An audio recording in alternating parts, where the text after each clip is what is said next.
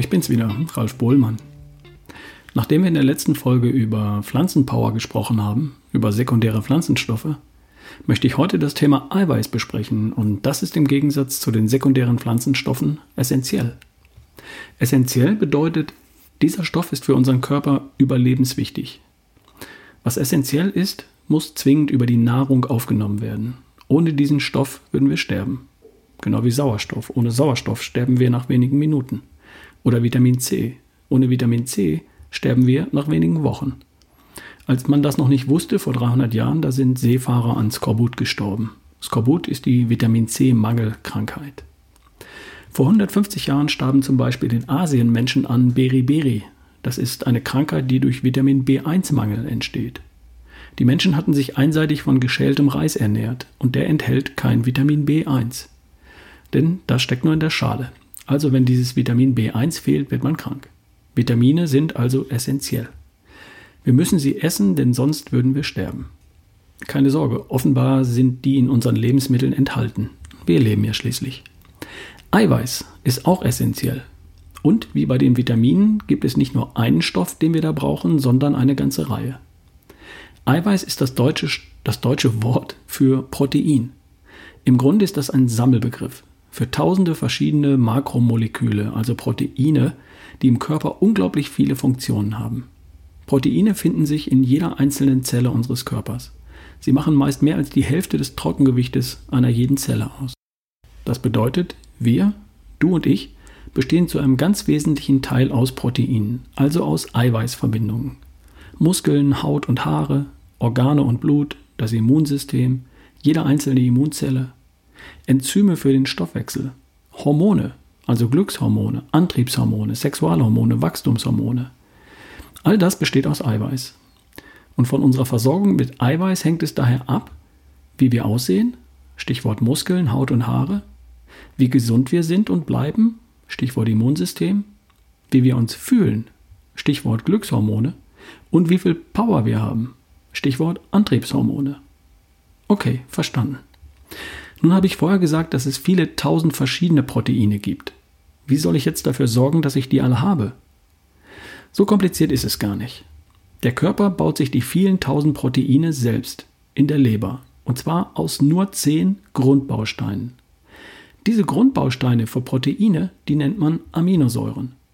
Und zehn dieser Aminosäuren sind essentiell bzw. quasi essentiell. Die müssen wir in der Nahrung aufnehmen.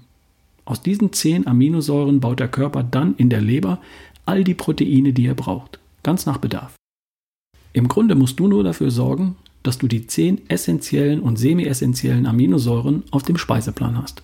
Um den Rest kümmert sich dann dein Körper. Und diese zehn Aminosäuren, die heißen Arginin, Isoleucin, Leucin, Valin, Lysin, Methionin, Phenylalanin, Alanin heißt das, Treonin, Tryptophan und Histidin. Vielleicht ist dir aufgefallen, dass die mit Ausnahme von Tryptophan alle auf in enden. Und daran erkennst du in der Regel Proteine bzw. deren Bausteine, die Aminosäuren. Okay, und wo sind die jetzt drin? Die sind in vielen Lebensmitteln enthalten. In pflanzlichen, zum Beispiel in Bohnen, Nüssen, Erbsen, Linsen, Sojabohnen. Und natürlich in tierischen, in Fleisch, in Fisch, in Eiern, in Milch und Milchprodukten. Die tierischen Eiweißquellen liefern immer gleichzeitig alle zehn essentiellen und quasi essentiellen Aminosäuren.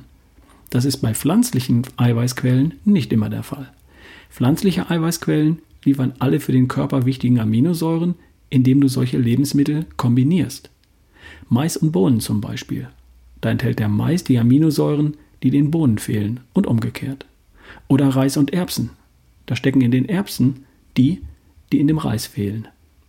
Und das macht auch viele traditionelle Gerichte wie Mais mit Bohnen in der mexikanischen Küche oder Reis mit Erbsen, Risi Bisi, in der italienischen Küche so wertvoll. Wir sind alle mit den Grundbausteinen für Proteine über unsere Nahrung versorgt. Jedoch nicht alle gleich gut. Viele Menschen sind ausreichend mit allem versorgt. Das in entspricht in der Schule einer 4. Ausreichend. Damit wird man versetzt, man kommt klar, man wird aber nicht Klassenbester. Der eine oder andere ist gut oder sogar sehr gut mit Aminosäuren versorgt. Nach Schulnoten 1 oder 2. Dann entstehen auch Muskeln nach dem Sport. Dann stimmt die Stimmung und der Antrieb im Leben. körperliche und mentale Leistungsfähigkeit, Vitalität, Lebensfreude. Es gibt aber auch Menschen, die sind nicht so gut versorgt. Durch eine sehr einseitige Ernährung zum Beispiel. Und dann wird man häufiger krank, ist antriebslos und ist eben nicht bester Laune. Okay. Und was fängst du jetzt mit all dem Wissen über Eiweiß und Aminosäuren jetzt an? Wenn es dir prima geht, wenn du kerngesund bist, voller Energie, voller Lebensfreude, dann würde ich vermuten, dass du gut mit Eiweißen und mit essentiellen Aminosäuren versorgt bist. Dann kannst du das von mir aus einfach als unnützes Wissen irgendwo abspeichern. Falls das aber bei dir nicht der Fall sein sollte, oder falls du jemanden kennst, dem es nicht so gut geht, wie er sich das wünscht, dann könntest du ja mal messen, wie es um deine Eiweißversorgung bestellt ist.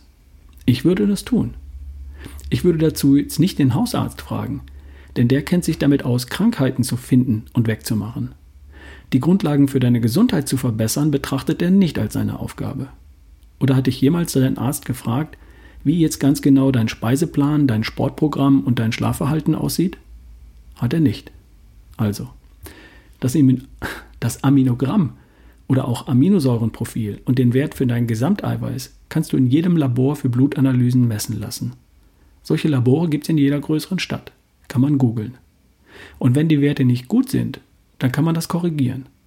Ziemlich schnell durch geeignete Nahrungsergänzungsmittel und dauerhaft und nachhaltig dann durch eine bessere, vielseitige Ernährung.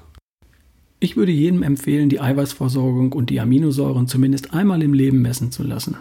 Sowas ist natürlich auch Bestandteil der Bluttüff-Seminare, ist ja klar. Das ist nicht dringend, wenn es dir prima geht. Alles gut. Wenn es dir aber nicht gut geht, dann solltest du das dringend mal abchecken. Okay, soweit für heute. Wir hören uns die Tage. Bis dahin, dein Ralf Bohlmann.